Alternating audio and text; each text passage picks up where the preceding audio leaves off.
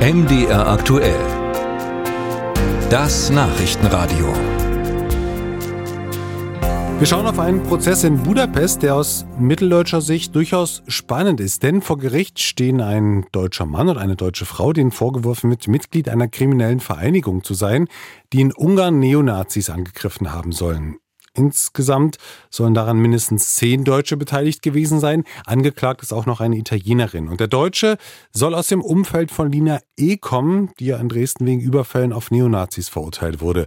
Schauen wir auf den Prozess in Budapest. Edgar Lopez hat den Prozesstag beobachtet und es gab ja auch direkt ein Geständnis, ne? Ja, tatsächlich gab es heute ein Geständnis. Das hat damit zu tun, dass wir heute ein sogenanntes Vorverfahren gehabt haben, bei dem die Staatsanwaltschaft die Anklage vorgelesen hat und die Beschuldigten dann entweder die Schuld eingestehen konnten oder äh, dem widersprechen konnten. Und der deutsche Mann hat gestanden, Mitglied einer kriminellen Vereinigung äh, zu sein. Es handelt sich dabei tatsächlich auch um den einzigen Vorwurf gegen ihn. Konkrete Übergriffe, die der Italienerin vorgeworfen werden, werden ihm und der anderen Deutschen nicht vorgeworfen. Mhm. Mitglied einer kriminellen Vereinigung. Heißt das, wir reden dann jetzt von demselben Netzwerk, in dem auch Lina E. involviert ist, oder bleibt das jetzt offen? Das ist nicht ganz klar. Also der Mann hat ein Schuldeingeständnis gebracht und ist mutmaßlich natürlich aus dem Umfeld der in Dresden verurteilten Lina E.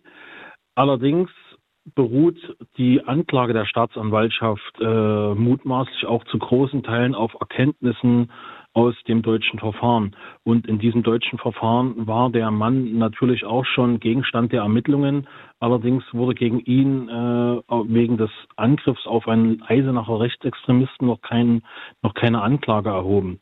Er hat im Prinzip jetzt fast ein Jahr in Ungarn in Untersuchungshaft gesessen weil er äh, im Februar 2023 dort an den Übergriffen beteiligt gewesen sein soll. Allerdings, wie gesagt, wird ihm jetzt nur noch diese Mitgliedschaft in dieser kriminellen Vereinigung vorgeworfen. Was folgt Ihnen jetzt eigentlich aus diesem Schuldeingeständnis?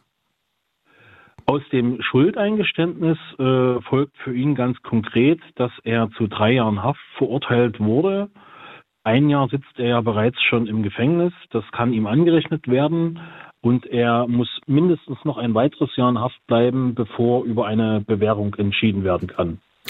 Ein weiterer Verdächtiger, der an Angriffen auf Neonazis beteiligt gewesen sein soll in Ungarn, der könnte von Deutschland ausgeliefert werden. Wie ist denn da der Stand und muss in der EU nicht eigentlich immer ausgeliefert werden? Ja, tatsächlich ist der Stand des äh, Verfahrens dieses Mannes bisher überhaupt nicht klar. Seine Anwälte widersprechen einem Auslieferungsantrag, den die Generalstaatsanwaltschaft Berlin gesprochen hat. Gleichzeitig läuft ja gegen den Mann äh, ein Verfahren der Generalstaatsanwaltschaft Dresden zum selben Fall, ein sogenanntes Spiegelverfahren. Und diese zwei Verfahren widersprechen sich so ein bisschen. Also irgendwann muss, müssen die Staatsanwaltschaften miteinander ausmachen, welches der beiden Verfahren sie jetzt äh, letzten Endes äh, durchziehen wollen.